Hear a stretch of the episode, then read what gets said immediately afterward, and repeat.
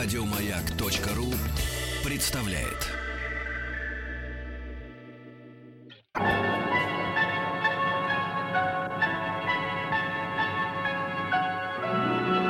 Уральские самоцветы.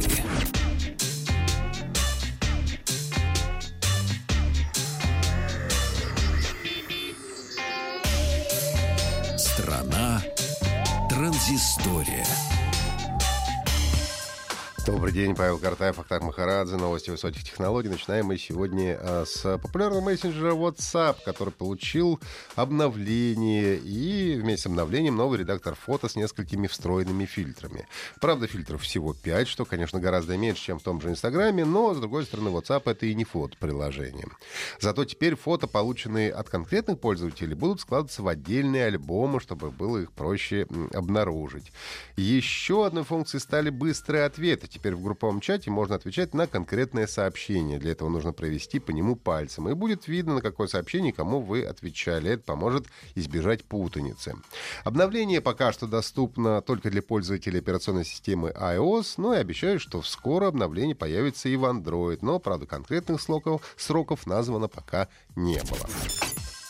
Специалисты лаборатории Касперского обнаружили новый вирус для операционной системы Android. Э, первый такой троян под названием DVMap был обнаружен еще в апреле этого года.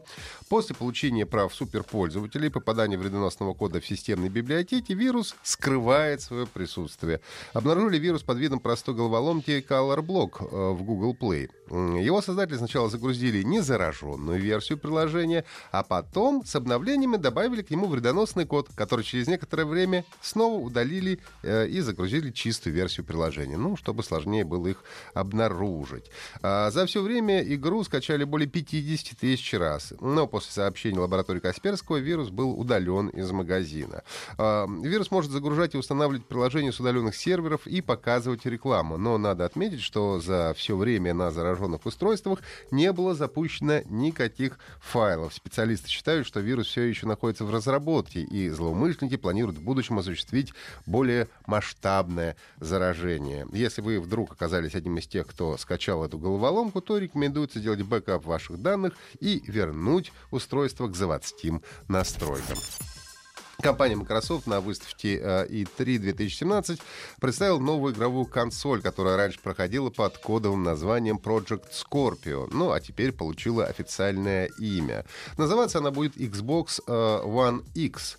Стоимость новинки составит 499 долларов, что на 100 долларов дороже прямого конкурента PlayStation 4 Pro, ну а в России цена объявлена 39 990 рублей. Начало продаж запланировано 7 ноября этого года, и, как обещает Prey производитель. Графическая производительность э, новой консоли достигнет 6 терафлопс. Для сравнения, PlayStation 4 э, Pro это 4,2 э, терафлопса. Ну и самое главное, компания обещает 60 заветных кадров в секунду, а это именно то количество, которое принято за достаточное для комфортной игры в 4К разрешение, что было продемонстрировано на примере игр, которые были показаны в ходе мероприятия Microsoft. Ну, по факту Xbox One X получилась меньше своих предшественниц, и, как заявляют в компании, это самая маленькая Xbox в истории. Правда, и самая тяжелая. Вес ее почти 4 килограмма. Но, с другой стороны, это не переносная консоль, поэтому это не настолько важно. Xbox One X будет поддерживать игры для Xbox One, а некоторые из них в будущем получат апгрейд до 4К. Ну и, кроме того, Xbox One X получит поддержку Dolby Atmos и 4К Blu-ray дисков.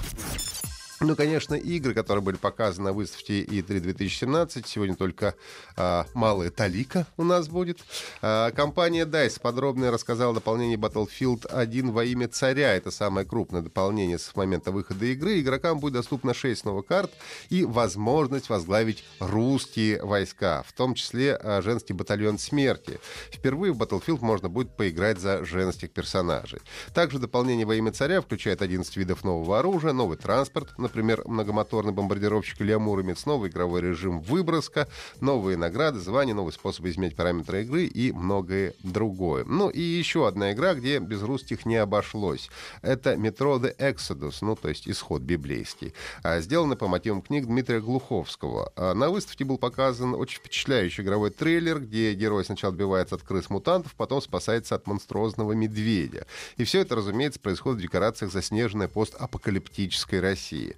Нам обещают нелинейные уровни, много стелса, исследования мира, разные возможности прохождения и продолжение истории метро и ее героя Артема, а также невероятную по красоте графику. Выход игры намечен на 2018 год для таких платформ, как персональный компьютер, PlayStation 4 и Xbox.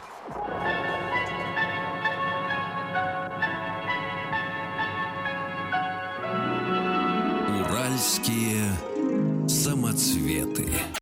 Еще больше подкастов на радиомаяк.ру.